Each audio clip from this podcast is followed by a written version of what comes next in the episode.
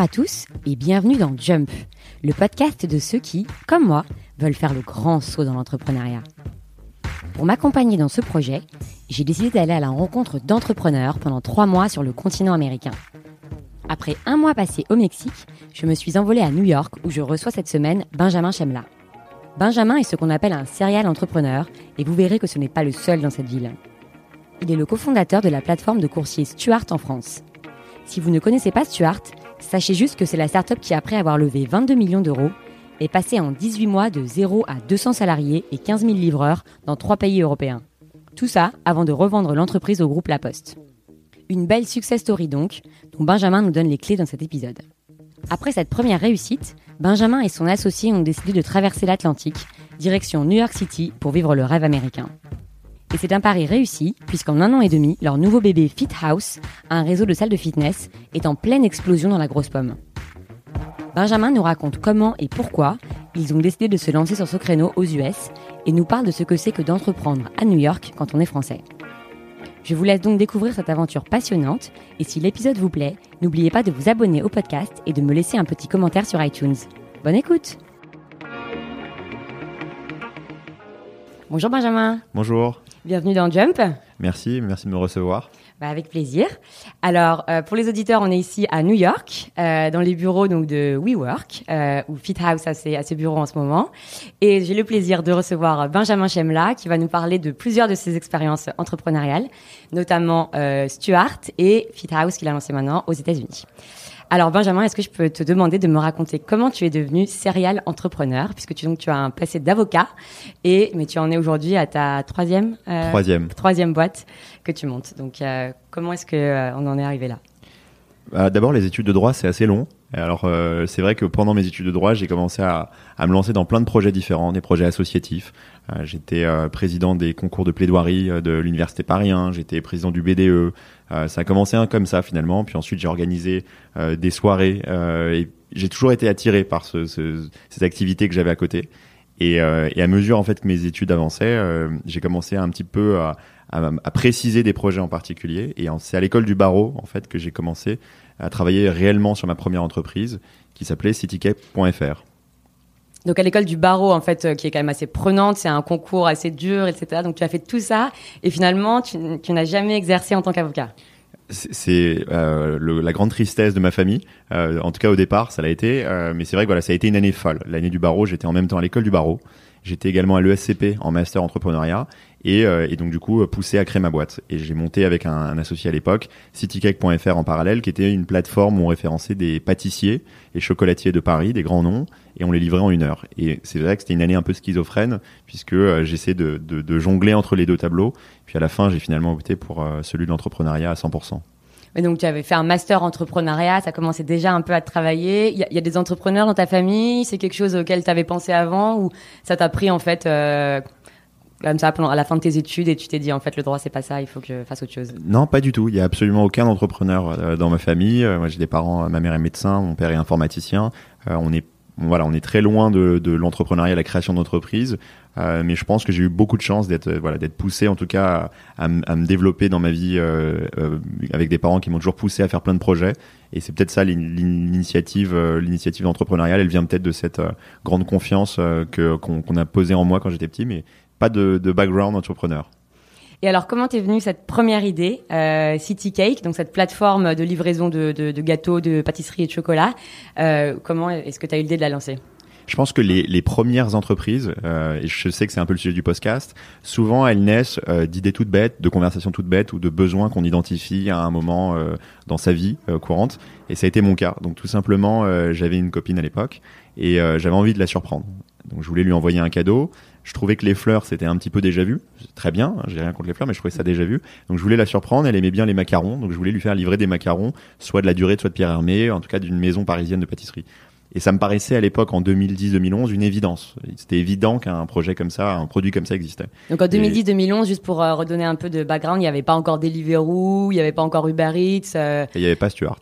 Et il n'y avait pas Stuart dont on parlera dans un instant. Et oui, absolument. Et il n'y avait pas de géolocalisation, pas de smartphone. C'était euh, vraiment le début. On était déjà content d'avoir un téléphone en couleur. Et, donc tout simplement, en revanche, ça me semblait évident qu'on pouvait faire livrer des macarons euh, dans la journée. Et bah c'était pas le cas tout simplement. Donc j'ai commencé à appeler la durée. Je leur ai dicté par téléphone les macarons que je voulais, dicté par téléphone ma carte bleue. J'ai dû négocier avec des gens pendant un certain temps pour que la livraison ait effectivement lieu. Et puis ils ont dû faire appel, j'imagine, à, un coursier euh, de manière très ponctuelle. Et en fait, ça m'était resté. Donc je m'étais dit, mais c'est pas possible qu'on puisse pas se faire livrer de tout, euh, et à commencer par des, des, macarons. Et en plus, ça avait dû te coûter euh, le prix de la boîte de macarons en, en livraison, quasiment. Mais euh, ça avait fait plaisir à ma copine. Mm. c'est l'essentiel. Et donc du coup, tu t'es dit. du coup, j'ai gardé l'idée, mais j'ai pas gardé la copine. du coup, on, on malheureusement, mais en revanche, j'ai continué avec cette idée et ça a été mon premier projet. Donc livrer en moins d'une heure les meilleurs pâtissiers, chocolatiers et gastronomie de Paris. Euh, et c'était vraiment euh, leur offrir en fait une voie de digitalisation de leur euh, propre magasin, puisqu'en fait ils avaient des magasins mais ils étaient absents sur Internet, alors qu'il y avait énormément de requêtes sur les réseaux sociaux et en même temps un système de livraison. C'était un peu le voilà la, préface avant ce qui a donné ensuite Stuart.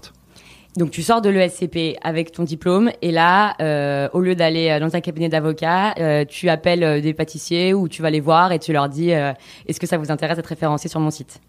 Absolument. Je me rappelle du début euh, de cette aventure. Je, je connaissais absolument rien à la pâtisserie et je me rends chez euh, un, puis deux, puis trois pâtissiers. Je vais sur les pages jaunes, j'essaie de comprendre quels sont les meilleurs pâtissiers et je vais d'abord déguster en fait leur pâtisserie et, c'était d'abord un, environnement magnifique et puis ensuite leur proposer le service. Et, euh, et c'est génial en fait. Ça c'est deuxième leçon pour moi. S'il y a des gens qui écoutent et qui veulent se lancer dans l'entrepreneuriat, euh, vous avez le début du commencement d'une idée. Euh, prenez un iPad ou prenez juste une feuille, un papier, écrivez une présentation et commencez à les pitcher des gens. Et c'est en rencontrant ces pâtissiers-là que j'ai compris leur métier, compris potentiellement leurs besoins et euh, du coup affiné un peu le produit euh, qu'on a développé par la suite. Mais c'est hyper intéressant d'aller se confronter euh, à un marché réel et à des professionnels quand on veut lancer un projet plutôt que de le mûrir chez soi et de penser qu'il faut faire signer des NDA à la terre entière avant de commencer à en parler. Donc concrètement, tu allais chez la durée, tu commandais un misparan ou un macaron, et ensuite tu allais demander à parler au chef pâtissier et tu lui demandais s'il voulait bien livrer ses macarons Alors au début j'allais en call call comme ça, euh, c'est-à-dire que je, faisais du, du, du, enfin où je passais les portes et je fais du tap tap plutôt, c'est comme on appelle ça quand on est commercial. Et, euh, et ça marchait pas tellement. Euh, donc ensuite, dans un second temps, j'ai plutôt fait des appels téléphoniques en demandant et en sollicitant des rendez-vous, en leur expliquant qu'il y avait une opportunité énorme dans la vente en ligne et que je voulais absolument rencontrer le patron pour en parler. Et c'est comme ça que j'ai vu une centaine de pâtissiers très rapidement en quelques semaines. Euh, et ensuite, évidemment, quand on en a vu un, on lui demande de nous en présenter d'autres, etc.. C'était un petit milieu, mais c'était euh, très intéressant. Et tu dis on? T'étais avec un associé? J'avais un associé qui était avec moi à l'ESCP à l'époque, euh, Ralph, euh, et avec qui on a monté ça ensemble. Et au bout de combien de temps ça commence à décoller Est-ce que vous avez eu tout de suite de la traction Est-ce que comment ça s'est passé en fait les, les, débuts de City Cake? Euh, ça s'est passé euh, doucement. On avait un, investi 5000 euros chacun. On était dans une cave à l'ESCP, à l'incubateur. Euh, on faisait vraiment attention à notre à notre business model et, au montant qu'on allait investir. Donc on était des petits entrepreneurs et, et, en fait tout simplement après on a on a réussi à faire nos premières ventes. On a commencé à avoir une traction.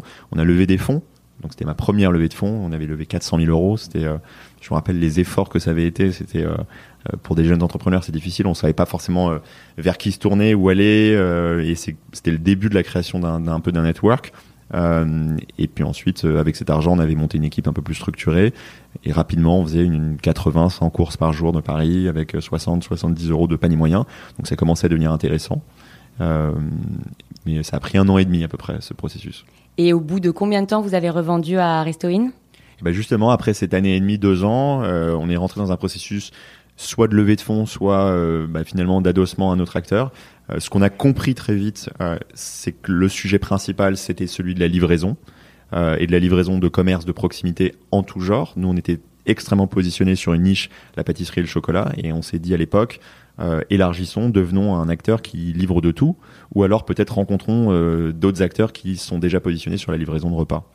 Et c'est là que j'ai rencontré Clément Benoît, qui est aujourd'hui encore mon associé, euh, qui lui avait fondé en 2006 Resto In, qui était en fait le précurseur de Deliveroo, de Deliveroo, de Uber Eats. Euh, c'était la première plateforme qui référençait des restaurants d'une part, des coursiers d'autre part, et qui offrait le, tout à des clients. Euh, dans une époque où en fait le modèle était plus Allo Resto, c'est-à-dire Allo Resto référençait des restaurants qui avaient déjà des livreurs. Resto In offrait une plateforme logistique en fait de livraison. Et donc coup de foudre professionnel et amical avec Clément. Euh, on partage la même vision, euh, que ce soit pour la livraison et aussi pour euh, la restauration livrée. Et on décide de fusionner CityCake à l'intérieur de Restoin. Donc CityCake devient une société de Restoin et moi un actionnaire de Restoin aux côtés de Clément, avec qui j'ai continué l'aventure jusqu'à la revente de Restoin. Et donc la revente de Restoin intervient en octobre 2014, c'est bien 2015. En octobre 2015. Mais vous avez entre-temps lancé Stuart. Et alors, l'année 2015, c'était une année euh, assez extraordinaire puisque euh, Restoin était en croissance. Euh, c'était une, société qui était quand même présente dans 5 pays, 9 villes, à peu près 150 salariés, 20, 22 millions de chiffre d'affaires euh, rentable. Toi, tu en étais general manager. Et moi, j'étais general manager et j'étais en particulier en charge de la France et de la Belgique. Donc, c'était un peu réparti comme ça les rôles. Et ce qui s'est produit, euh, c'est que sur cette année-là, euh, c'était l'année folle du food delivery. Euh, il y avait énormément de transactions, que ce soit du côté de Delivery Hero, que ce soit du côté de Just Eat, Rocket Internet, enfin Takeaway.com. C'est tous les acteurs un peu historiques se cherchaient à consolider et à racheter des acteurs un peu plus petits. On avait une position qui était assez intéressante puisqu'on avait une position de pionnier sur ce modèle-là de logistique et marketplace. Euh, à l'époque, Deliveroo n'était qu'à Londres, euh, Take It Easy qu'en Belgique, donc c'était Foodora uniquement en Allemagne, donc on était les seuls à avoir ce maillage-là, et on recevait en fait euh, des marques d'intérêt de la totalité des acteurs, et on savait que courant 2015, probablement Restoin serait vendu, tout simplement. Et c'est à ce moment-là qu'on a eu donc l'idée de la suite, enfin notre suite, et notre suite s'est appelée Stuart. Donc la deuxième boîte euh, réellement sur laquelle euh, j'ai été euh, l'un des cofondateurs. Donc Stuart qui était un service de coursier en fait pour mais pas simplement pour pour de la food mais aussi pour n'importe quoi, c'était B2B et B2C. Stuart, c'était B2B et B2C. B2B et B2C. Et donc, en même temps que vous êtes encore chez Restoin, vous commencez à développer ce service de livraison. Comment ça se passe euh, Comment vous mettez, vous mettez ça en place? Vous avez déjà des premiers clients que vous pouvez leverager de par la, food? Vous aviez des gens qui vous aviez déjà demandé un petit peu ce service-là Comment vous mettez ça en place? À l'époque, on recevait honnêtement des demandes quasiment toutes les semaines d'acteurs euh, food ou pas food qui euh, souhaitaient solliciter nos livreurs. On était un des seuls euh, une des seules startups en Europe qui géolocalisait des livreurs sur Restoin et qui les offrait en temps réel. Et euh, je me souviens de, de, grands fleuristes, je citerai pas nom, de grands acteurs de la fleur, des grands acteurs de, du retail qui, ont, qui, qui étaient venus vers nous et qui nous avaient dit mais est-ce qu'on peut pas utiliser vos livreurs euh, en dehors des horaires des repas pour qu'ils puissent livrer aussi nos, nos outils? Et, et, ça a été un peu le départ de Stuart. On a commencé à réfléchir là-dessus et on a vu la vague Amazon Prime Now qui allait arriver. On a vu euh, le, la transformation du commerce de proximité euh, avec des magasins qui deviennent des points logistiques, des hubs logistiques, des, des points de stockage e-commerce. Et on s'est dit, mais finalement, euh, ça nous paraît absurde qu'il soit aujourd'hui plus agréable de se faire livrer un burger en termes de user experience euh, que de se faire livrer un colis e-commerce euh, traditionnel. Euh, c'est pas normal qu'on puisse géolocaliser son burger à la minute près, envoyer des textos euh, à son livreur, etc. Et qu'en revanche, quand on paye un produit 200, 400 euros en ligne, eh ben on a une expérience de livraison chaotique, euh, comme comme on pouvait la connaître à l'époque. Et donc on s'est dit, bah finalement, on a une place nous à jouer. On est tech, on est operation, on est logisticien, on va créer en fait le premier acteur, le premier acteur B2B qui va mettre en commun une flotte de livreurs et la connecter à tout type de marchand. Et c'était quoi le plus gros challenge avec euh, Stuart, notamment peut-être en termes de business model? Le challenge, c'est euh, comme toute on-demand plateforme, donc Uber ou Deliveroo ou Stuart, euh, on doit d'abord être en position de suroffre pour générer de la demande.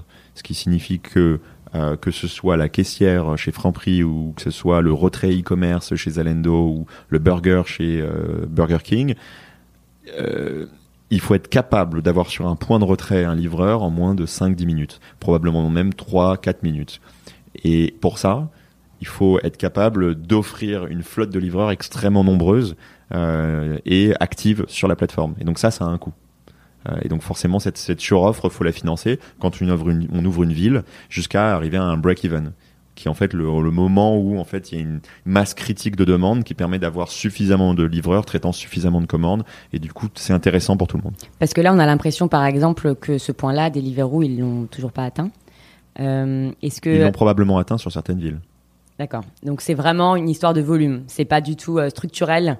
Euh, le fait que euh, les livreurs soient de toute façon un coût fixe et que par coût de livraison ils coûtent un certain prix, ça n'empêche pas d'être rentable un jour.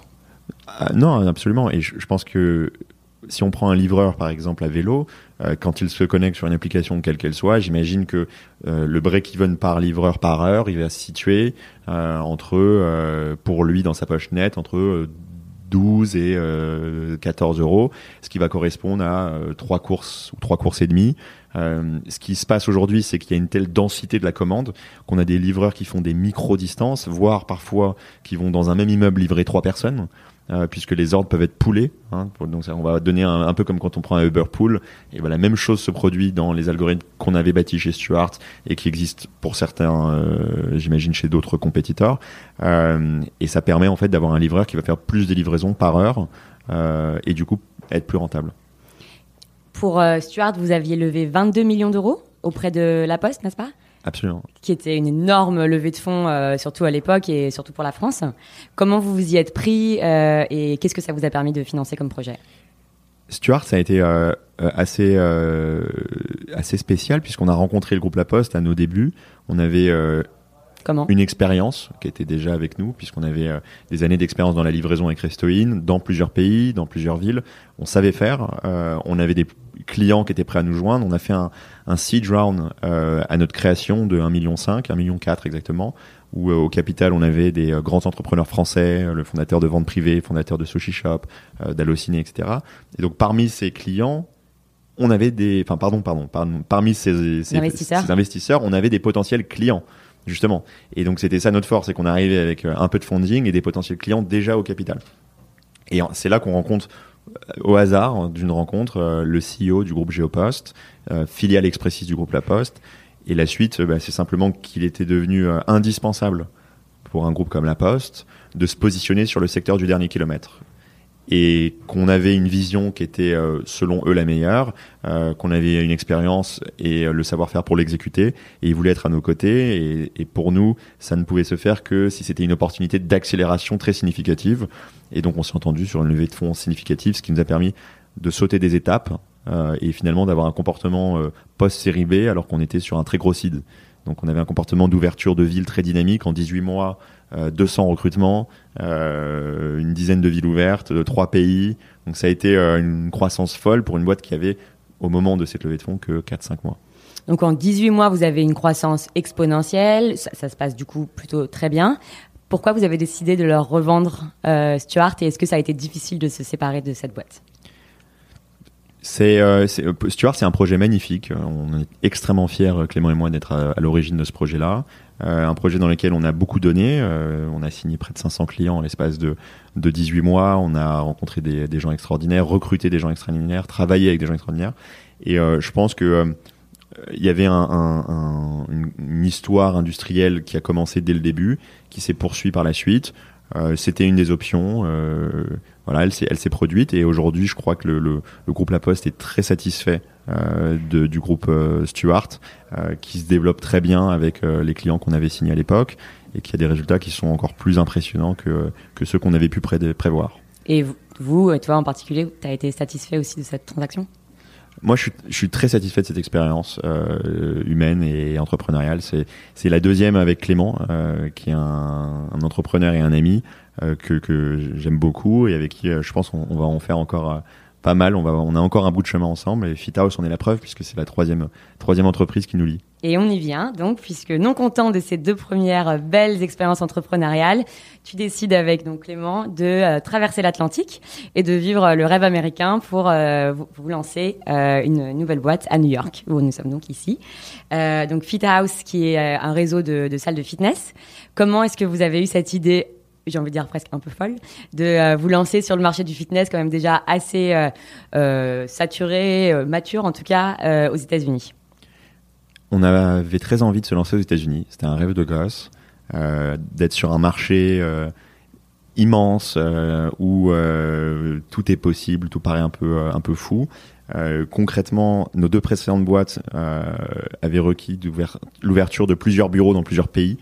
Euh, c'est pas facile de, euh, de, de, passer son temps euh, dans les avions, aller de Paris à Londres, de Londres à Barcelone, d'essayer de comprendre les différentes modalités, les différentes manières de faire, les différentes règles juridiques, les différentes monnaies, les différentes règles de droit social, etc. Et donc on s'était dit la prochaine, on l'a fait aux États-Unis puisque c'est quand même un marché immense et on l'a fait dans un secteur qui nous plaît et où il y a de la place pour la disruption. Toi, tu t'y connaissais un petit peu en sport, en fitness? Je m'y connaissais dans une certaine mesure. Moi, j'étais euh, à la salle de sport une fois par semaine avec euh, avec des amis, euh, mais voilà, j'étais pas un, un énorme euh, fitness addict. Clément un peu plus. Il a fait plusieurs marathons, il a fait un Ironman. Euh, c'est un, un, grand passionné de fitness depuis longtemps. Et, et en fait, quand on est arrivé ici, on n'avait pas une idée précise en tête. on était un petit peu plus, on réfléchissait à une sorte d'Airbnb expérience. Euh, la jeunesse de l'idée, c'est un, pro un, projet intéressant de, de, de discussion. Euh, grosso modo, on arrive ici, on ne sait pas ce qu'on veut faire, on a un embryon d'idée, c'est une sorte d'Airbnb euh, de, de, l'activité, euh, et on se met à développer une petite app euh, et à vouloir discuter avec pas mal de gens et, rencontrer pas mal de gens et les pitcher sur cette idée. Et ce qui ressort, c'est que notre idée en fait, elle marchait pas. Et que la plupart des gens trouvaient qu'il allait pas avoir un repeat énorme. En revanche, sur le chemin, on s'est aperçu qu'il y avait un marché sur lequel le repeat pouvait être énorme, c'était celui du fitness. Et donc, tout simplement, on a fait notre travail, on s'est inscrit à tout ce qui existait au, à New York et à Los Angeles. On a été dans toutes les différentes salles possibles et imaginables et on s'est inscrit sur ClassPass et c'est comme ça qu'on a pu analyser un peu le marché du, du fitness et, et s'en faire une idée. Ça a l'air sympa en tout cas entre le tour des pâtisseries, ensuite le tour des salles de fitness, euh, c'est toujours euh, des expériences sympas au début. Ouais. Euh, et qu'est-ce que qu'est-ce que c'est ce créneau que vous avez identifié qui était manquant aux États-Unis? Eh ben, tout simplement, d'abord, on a pris une baffe quand on euh, a compris le concept de la classe. Euh, c'est un concept qui est un peu en train d'arriver en Europe, mais qui est extrêmement développé ici. Les Américains ont commencé à quitter progressivement les gyms traditionnels pour euh, trouver en fait dans leur quotidien un, un, une place pour des classes. Donc ils vont dans des endroits très spécialisés où ils vont finalement faire une activité unique avec 30 autres personnes dans une classe et un prof. C'est le cours collectif. Et donc on a des classes de euh, yoga, des classes de boxing, des classes de bootcamp, de cycling. Donc il y a plein de tendances qui ont émergé ces huit dernières années. Et c'est aujourd'hui là qu'il y a le, la plus grosse croissance dans le fitness aux États-Unis. Et donc ça a été une baffe parce que quand vous allez dans une de ces classes, c'est vraiment un show. Euh, un show de Broadway avec un prof euh, qui a un micro casque, qui est un, un performeur extraordinaire. Et en fait, au-delà de transpirer, quand on ressort d'une classe comme ça, on a une motivation, on a envie de conquérir le monde. Et c'est ça que viennent chercher aujourd'hui les Américains. Et c'est sur ce terrain-là qu'on a voulu se lancer. Si je reviens un tout petit peu sur le début, la manière dont vous avez testé votre idée, donc que vous avez abandonné, tu dis on a développé une petite app. Donc vous aviez tous les deux un peu un background tech, vous avez embauché un développeur. Comment ça s'est passé pour euh... On avait des équipes. Euh, on avait commencé à un truc très simple, MVP. On avait fait un, un Flinto, euh, donc euh, c'est un, c'est juste en fait une, c'est pas une app, hein, c'est juste un, un, une, interface. une interface pour montrer à quoi va ressembler potentiellement le produit. Et on a commencé à pitcher des gens sur cette idée-là. Quels gens vous avez commencé à pitcher en priorité? Eh ben un peu de tout, euh, des entrepreneurs, des potentiels business angels, des VC. On est venu aux États-Unis, on voulait aussi rencontrer, euh, créer un network ici qu'on n'avait pas nécessairement au départ. On a eu la chance de rencontrer des gens extraordinaires. Dans le secteur du fitness? Dans le secteur euh, de l'activité, de l'entertainment, euh, du fitness, un peu de tout. Euh, on a vu les fondatrices de Soul Cycle, on a vu des, des entrepreneurs à LA assez incroyables, des VC, des acteurs, enfin bon, tout un tas de gens. C'était facile de rentrer en contact avec eux? Hyper facile hyper facile. Euh, je pense que de manière générale, un, truc qui est génial aux États-Unis, c'est que les gens veulent te voir. Après, euh, à toi d'être convaincant, à toi de réussir à les saisir et de les embarquer dans ton histoire, dans ton aventure. T'as pas beaucoup de temps pour ça. C'est vraiment des fenêtres de 5-10 minutes euh, potentiellement ou plus, mais pas bien plus. En revanche, tout le monde veut te voir et quand tu déclenches un meeting, tu peux l'avoir sous 2-3 jours ou une semaine. Là où à Paris, je me souviens que parfois il y a des contrats qui m'ont mis un an et demi à finaliser avec avec des gens pas forcément aussi importants que les gens que j'ai pu rencontrer à New York euh, les premières semaines. Et donc ces premiers contacts vous ont aidé à, fignoler en fait votre, votre concept. Et euh, quand vous avez euh, vous avez trouvé euh, le concept de la classe, euh, comment ça s'est passé au début en fait pour mettre en place euh, cette idée? C'était quoi les, les, premières étapes Trouver des locaux, trouver des profs, ça demandait beaucoup d'investissement, j'imagine. Ce qui nous a vraiment stupéfait, c'est à quel point le public qu'on trouvait dans ces classes est un public de jeunes dynamiques, 25, 28, 30 ans, euh, donc pas forcément euh, les gens les plus fortunés, des gens qui vivent dans une ville qui vaut cher, New York, Manhattan, ça, ça, vaut très cher de vivre ici, et ces gens-là sont prêts à dépenser 36 à 40 dollars pour une seule classe. Ça nous a trouvé, enfin, ça nous a semblé extrêmement excessif pour 45 minutes de boxing ou de cycling, même si l'expérience en elle-même est plutôt sympathique. La deuxième chose qui nous a surprise, c'est à quel point ce marché devenait transactionnel. C'est-à-dire que là où avant la beauté du fitness avait toujours été le membership, c'est-à-dire l'abonnement mensuel et après l'accès illimité, euh, bah, ce marché-là devenait extrêmement euh, segmenté, fragmenté et transactionnel. Donc ces gens-là euh, allaient ou vont toujours dans 4-5 endroits différents par mois. Donc euh, ça, va ça veut dire quoi? Ça veut dire lundi yoga chez Y7, mercredi je vais aller chez Barry's Bootcamp, jeudi je vais me faire un cycling chez SoulCycle, etc. Donc les gens s'éparpillent et du coup, finalement, on, on, on, a plus de mal à voir émerger de la communauté. Hein. Vraiment, ce côté euh, euh, nous apparaissait extrêmement manquant. Et donc, on s'est dit, on va créer le Whole Class Club. Si on va prendre toutes ces tendances de classe et les offrir dans un seul membership illimité et dans des locations qu'on va créer. On va nous-mêmes développer nos propres clubs et offrir tout ce qui se fait de mieux dans un seul endroit. Et parlons-en de ces locations, parce qu'on est quand même à New York, qui est, je pense, une ville où l'immobilier est peut-être le plus cher au monde.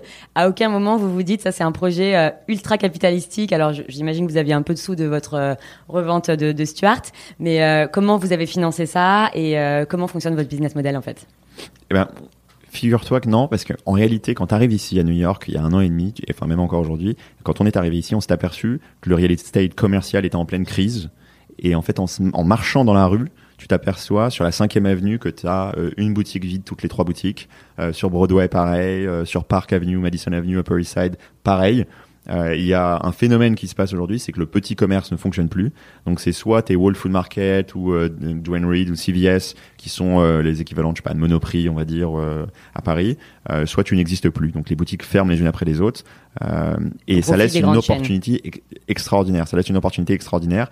Tu as une crise commerciale de, du real estate commercial, ce qui fait que les prix ont baissé de manière très significative et euh, on va pouvoir avoir les meilleurs deals possibles euh, sur euh, la, exactement la taille de ce qu'on recherche aujourd'hui pour faire nos salles. Donc on se dit au contraire, il y a une opportunité de revenir au physique pour en fait réouvrir des clubs sur ce concept-là et, et, de lancer Fit House. En combien de temps vous, vous ouvrez votre première salle de gym? Entre le moment où vous posez un pied sur le sol américain et le moment où vous ouvrez la première Il se passe combien de temps? Il se passe six mois avant qu'on ouvre un pop-up. Euh, donc le temps de recruter une petite équipe, d'avoir un concept, une marque, une identité, des formats de classe euh, qu'on met en place avec nos profs, euh, de recruter les meilleurs profs de la ville, de comprendre la ville, etc.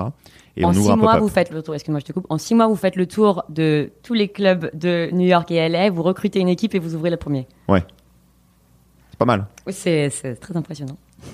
Et, et, donc on ouvre notre premier pop-up à l'époque, justement, euh, tu parles d'investissement. On veut pas faire d'investissement lourd. Si on veut pas, euh, on connaît pas suffisamment la ville, on connaît pas suffisamment le métier, on sait pas exactement quelle taille de, de, de, club on doit avoir. Et donc, on ouvre un premier club à Soho, euh, en essayant de, de, voilà de comprendre tout ça. En revanche, on travaille sur des templates, des formats de, de, de classe qui, qui encore aujourd'hui pour certains sont distribués dans nos, dans nos salles. Et, et donc, on lance, on ouvre, premier jour, salle pleine. Salle pleine. Vous aviez fait beaucoup de marketing, beaucoup de communication Rien. Bouche à oreille, Instagram euh, et euh, le côté incroyable des États-Unis qui est que les gens aiment tester des choses nouvelles. Après, euh, leur fidélité va dépendre évidemment de la qualité de service. Ils sont habitués à des très hauts niveaux de qualité de service ici aux États-Unis. Mais en revanche, quand il y a un nouveau, une nouvelle gym dans une rue, on passe devant une fois, deux fois, trois fois, puis on essaye. Et c'est vraiment le truc euh, génial. Plus Instagram, euh, on prend des profs avec un certain following, donc c'est hyper important évidemment. C'est un des principaux canaux d'acquisition chez nous. Et donc en fait, le prof va tweeter, va envoyer de la story, et derrière, ça va faire venir naturellement des gens qui les suivaient déjà dans d'autres salles où ils ont pu être, euh, être profs. Vous avez des profs qui sont des influenceurs en fait. Nos profs sont des influenceurs, ils viennent des meilleurs studios de New York. Dans leur catégorie, on va essayer de prendre les meilleurs. Euh, on est très sélectif. On a maintenant euh, des une vingtaine de demandes par semaine de profs qui souhaitent nous rejoindre. Et on a tout un processus de, euh, de tri et ensuite de training pour qu'ils puissent bah, tout simplement proposer notre modalité. Et, et, dès le départ, en fait, c'était notre exigence. Elle était sur le prof. Le prof, c'est le produit. Donc, on a besoin d'être extrêmement exigeant sur, sur son recrutement. Comment vous avez financé ce projet?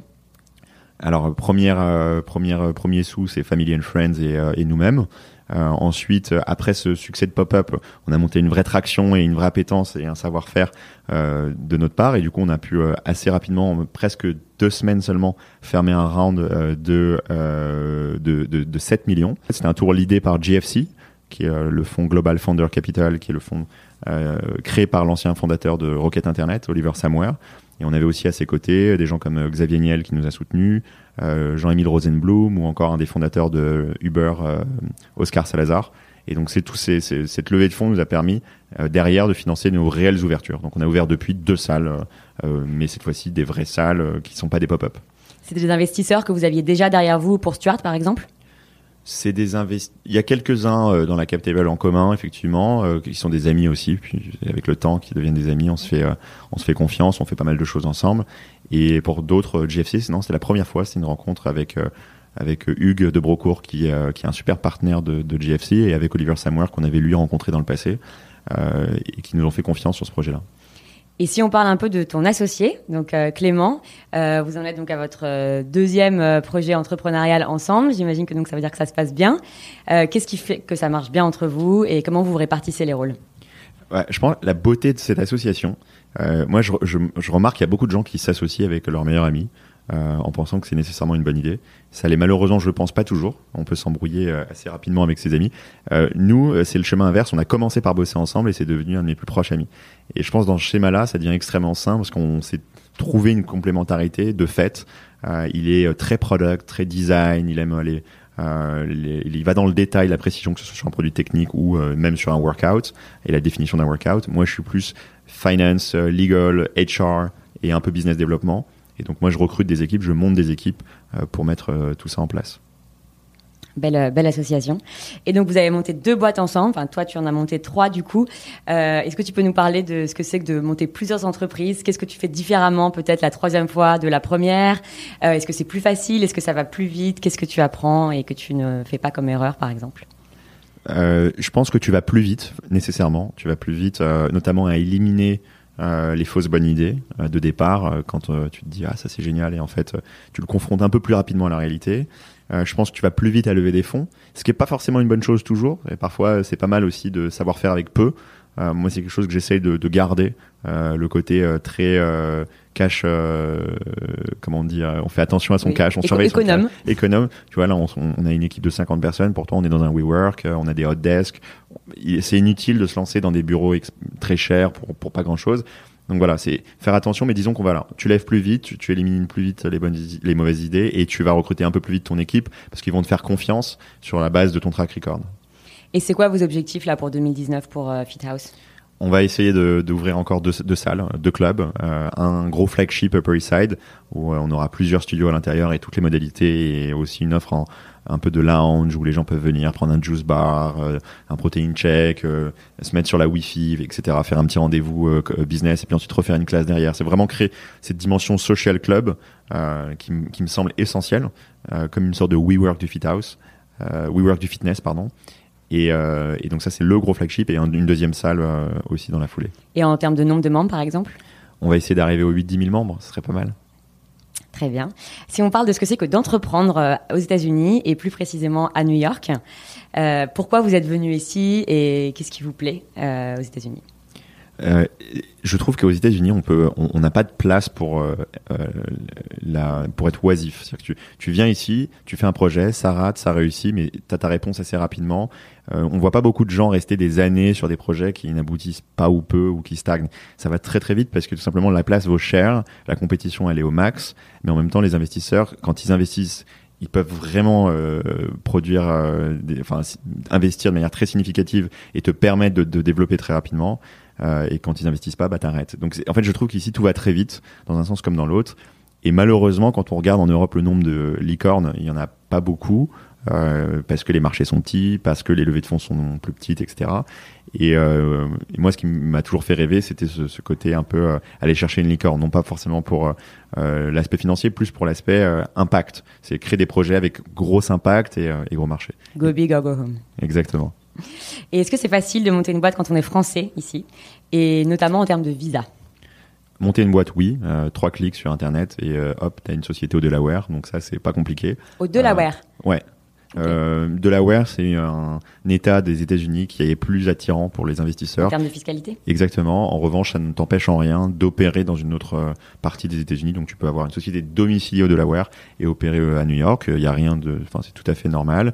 Euh, si tu vises l'ensemble des États-Unis encore plus, parce que du coup, tu peux avoir des structures par ville où tu vas te lancer.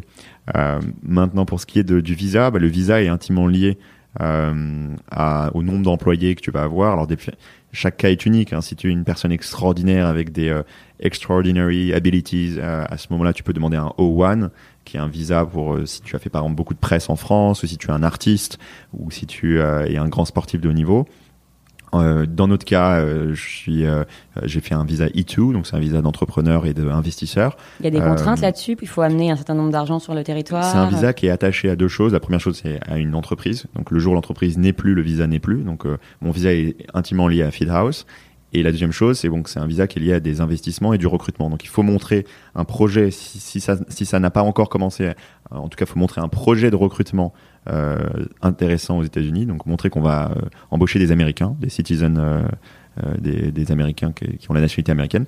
Et puis derrière, il faut montrer qu'on fait venir des investissements de l'étranger, donc en centaines de milliers à minima, pour que on puisse avoir ce genre de visa. Et d'un point de vue personnel, tu te plais à New York? Tu penses que tu vas rester ici de longues années? C'est une ville extrêmement sympa, dynamique, on s'ennuie pas une seconde. Mon seul conseil, si euh, certains veulent venir à New York, c'est de très vite commencer à, de temps en temps se donner un ou deux week-ends de répit euh, pour prendre un peu de distance, qu'on se fait vite manger par cette ville. On se lève à 6 heures du matin, on se couche à 2 heures, c'est du non-stop 24, 24, 24. Et euh, ça peut être un peu épuisant, donc c'est important peut-être une fois tous les mois et demi ou deux mois d'aller deux, deux, trois jours un petit peu faire un, un, un peu de remote et un petit break. Merci beaucoup. Alors on va passer aux questions de la fin. Est-ce que tu as un livre ou euh, peut-être une application euh, qui t'a particulièrement aidé ou inspiré euh, dans l'entrepreneuriat? Sur le développement personnel, moi, il y a une application où j'ai la chance d'être un des investisseurs et que, j'aime beaucoup, qui s'appelle Cober. Donc, c'est une application qui permet d'avoir des, des des cubes, ils appellent ça. Donc, c'est des, des, des, livres résumés ou alors des, des audiobooks. Et donc, c'est assez sympa. Comme moi, j'aime bien courir, j'écoute très souvent sur Cober des, des livres euh, de développement personnel ou d'entrepreneuriat euh, en courant. Donc j'aime bien. Super, Cooper. Je mettrai les, euh, la référence dans les notes du podcast. la question que je pose toujours à mes invités, est-ce que tu as une idée de boîte pour moi? Plutôt en France, mais aux États-Unis, je prends aussi. je, je, pense que, que, le fait que tu sois aux États-Unis te donne peut-être l'opportunité de regarder toutes les direct-to-consumer brands.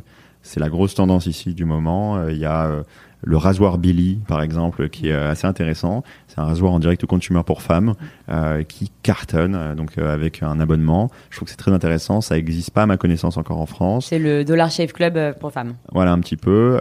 Il y en a, il y en a d'autres ici, mais dans les direct consumer brands, en ce moment, euh, c'est le truc ici, le shampoing personnalisé. Donc tu expliques exactement quelle est euh, ta spécificité de cheveux et tu as un shampoing qui vient directement euh, chez toi. Je crois que c'est Function of Beauty. Il y a une marque qui s'appelle Function of Beauty. Donc il y a plein de marques comme ça ici de direct consumer. Et en fait, c'est ce que j'aime bien moi avec ces idées-là, c'est qu'elles n'ont pas de frontières.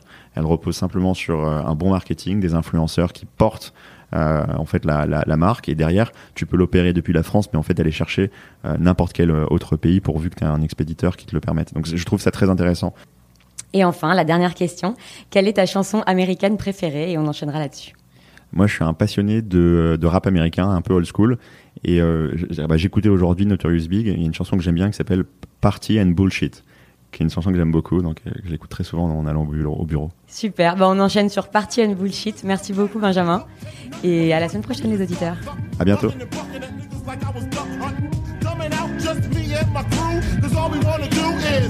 my